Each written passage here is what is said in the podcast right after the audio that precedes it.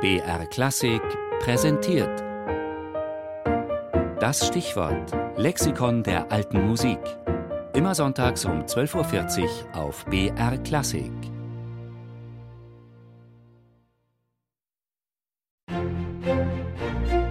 BR Klassik, das Stichwort.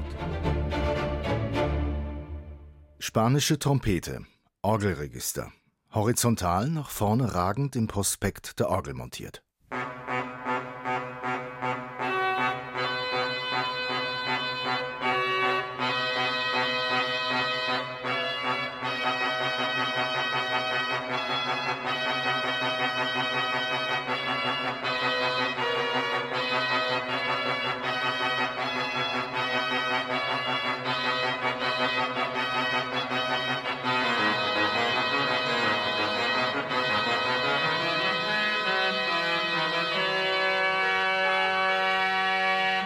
Sein Klang ist schmetternd, groß, kräftig und laut.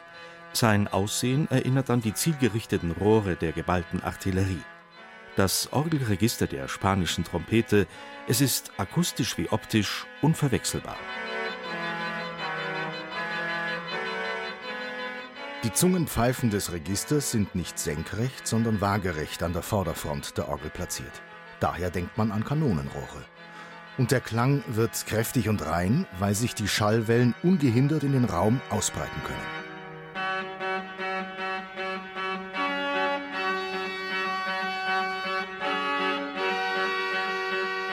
Die spanische Trompete, gewissermaßen die Artillerie der Orgel, ist eine Erfindung spanischer Orgelbauer der frühen Barockzeit. Als eigentlicher Erfinder gilt José de Echevarría, der wohl 1659 für die Kirche seiner Geburtsstadt Eibar im nordspanischen Baskenland die erste Orgel mit den charakteristischen Horizontalzungenpfeifen gebaut hat. Im weiteren Verlauf des 17. Jahrhunderts erscheint die Trompeteria, wie man die spanische Trompete in ihrem Ursprungsland nennt, an Orgeln auf der gesamten iberischen Halbinsel und auf den Balearen, in der Folge auch in den spanischen und portugiesischen Kolonien in Übersee. Zu prominenten Komponisten der Zeit, die sich der Trompeteria bedienen, zählen Antonio Soler und zuvor vor allem Juan Bautista Cabanilles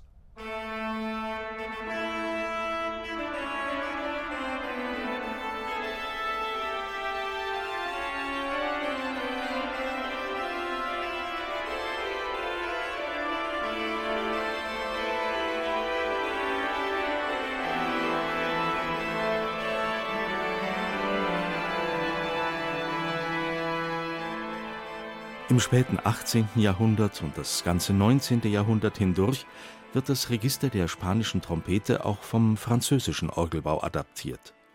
Aus dem Jahr 1773 ist ein Instrument des südfranzösischen Dominikanerpriesters und Orgelbauers Jean-Esprit Inard erhalten. Später verbaute der legendäre Orgelbaumeister Aristide Cavalier-Coll mehrfach die spanische Trompete in seinen Instrumenten. Trompette en chamade werden die horizontalen Zungenpfeifen in Frankreich genannt, in Deutschland auch Schamatwerk.